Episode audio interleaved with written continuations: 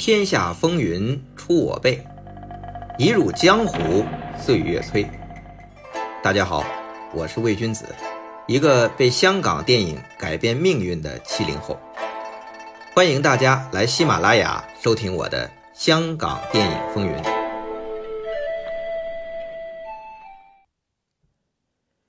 喜欢听香港电影风云的影迷朋友，可能有人已经发现了，我们用了很大的篇幅去讲述上世纪七十年代香港那几位大导演的故事：李翰祥、张彻、胡金铨、程刚、罗维，以及已经提到的楚原。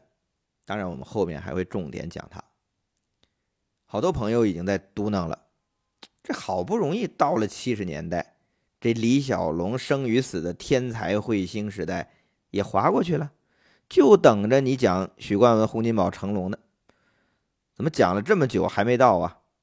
还在七四七五这两年打晃呢？那到周星驰得多少年呢？你这是几个意思啊？嗨，我的意思啊，其实很简单，想通过我的介绍。让大家还能记得，当年香港电影还有这批大导演，是他们奠定了港片八九十年代辉煌的基础。后来几位开山立派的喜剧之王、新浪潮巨匠、功夫巨星、英雄枪战暴力美学大导演，都出自这些大导演的门下。但这些大导演，现在有几人记得呢？王晶最近因为新片《追虎擒龙》接受访问，当被问到怎么评价他自己的时候，王晶说：“当年李翰祥、张彻、楚原，哪个不是独霸一方啊？那都是神一样的存在。但现在谁记得呢？二十年之后，也没有人会记得王晶。”王导演这话听得我唏嘘不已呀！确实，现在喜欢香港电影的朋友基本都是七零后、八零后，但看的呀是上世纪八九十年代的港片还记得王晶是谁，但李翰祥、张彻、楚原可能就要更资深的影迷才知道了。所以，作为香港电影的说书人，我是这么自诩的啊，真的有必要。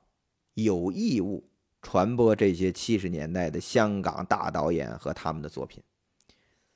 咱们不敢说让更多的人知道，起码希望现在还喜欢港片的影迷朋友们，还能因为我们的节目记住他们。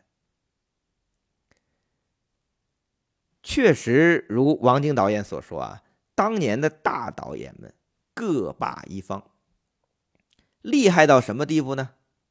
我以前还在做媒体的时候，曾经访问过老演员刘丹。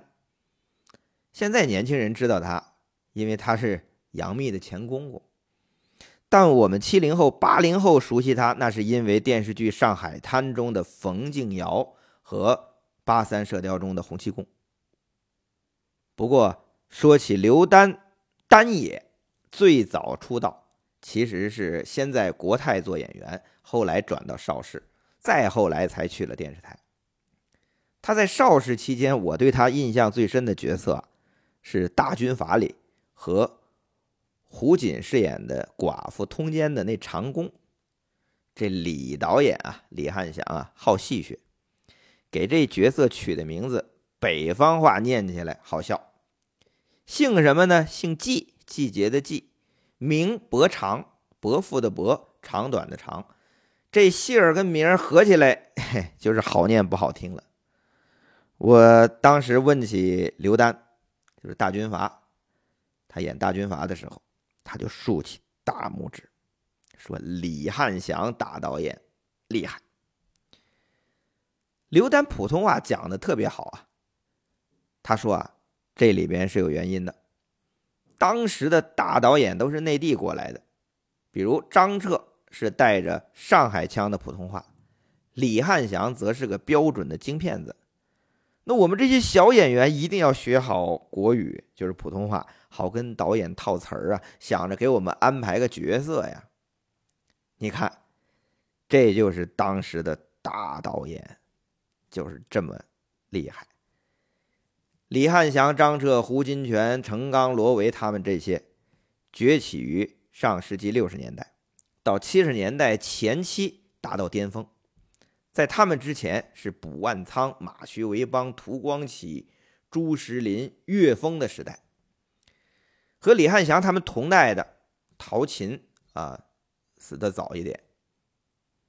国泰那批导演呢，像易文呢、王天林呢，随着国泰的没落，也都作鸟兽散。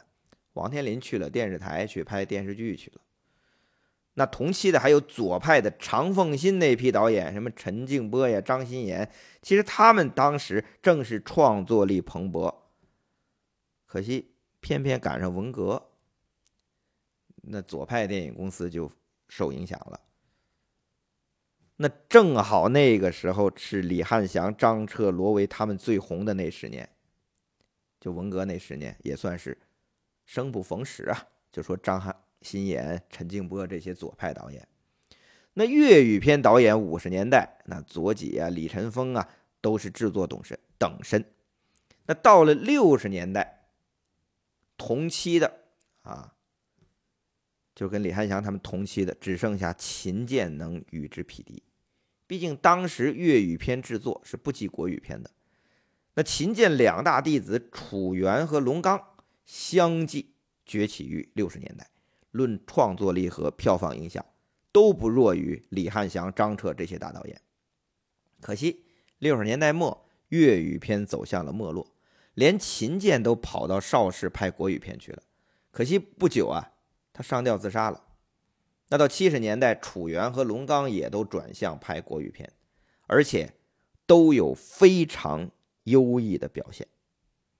虽然楚原和龙刚。当时年纪只有四十左右岁，比李汉祥、张彻是要年轻的，但成就和市场表现完全不输，也可以算在七十年代大导演之列。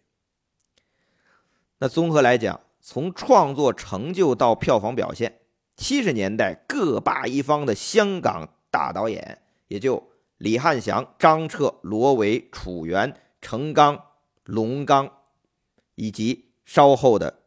刘家良，差不多这七位左右。那另有一帮也是很厉害，但是稍微弱一点的，但非常活跃的导演，也算名导演吧。像罗真、何梦华、郑昌和、黄峰。那还有再晚他们这一代的孙仲、桂志红、华山、鲍学礼、吴马，还有新崛起的吴思远、叶荣祖等等，就构成了七十年代前期的香港导演。阵营在那个时代啊，想成为导演真的是太难了，因为还是传统的做派，实行学徒制，摄影、美术甚至动作指导都得是先从小工做起，得跟着师傅。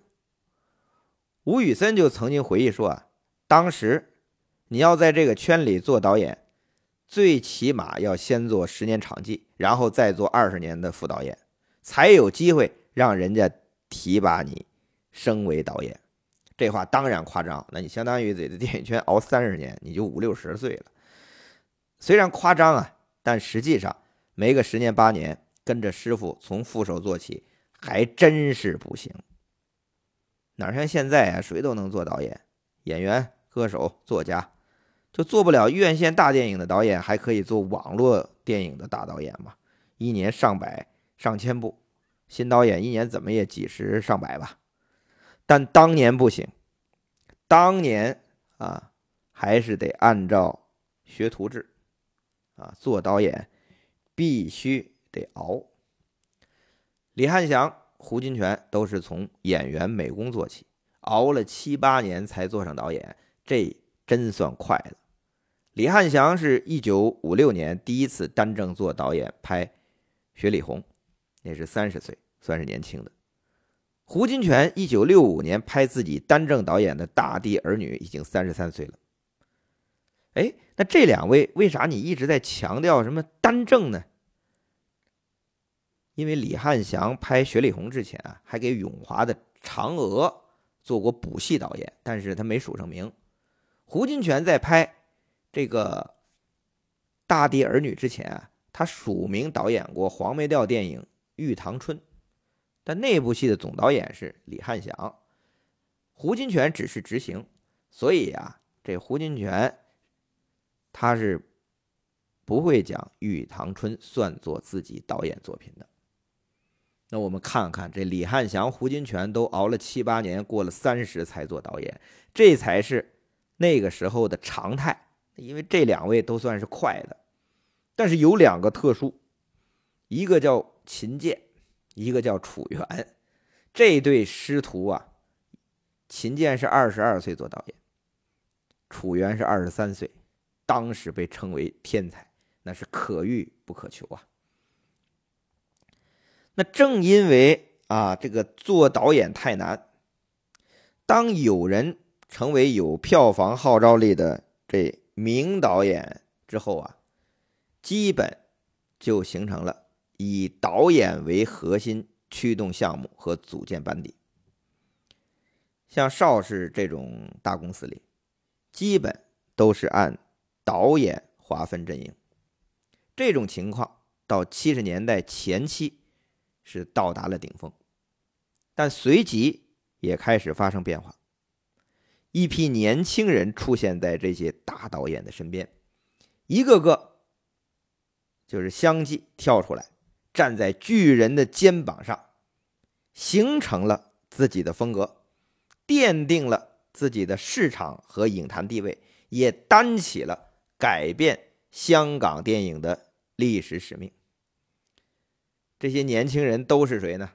我先一一呀给大家报下名第一位出现在张彻的身边，他叫吴宇森。后来我们知道，我第一集已经重点讲过，凭《英雄本色》成为名扬国际的暴力美学大师。他在一九七二和一九七三年间是以助理和副导演身份跟随张彻大导演。第二位是出现在嘉禾的名导演黄峰身边，他叫洪金宝。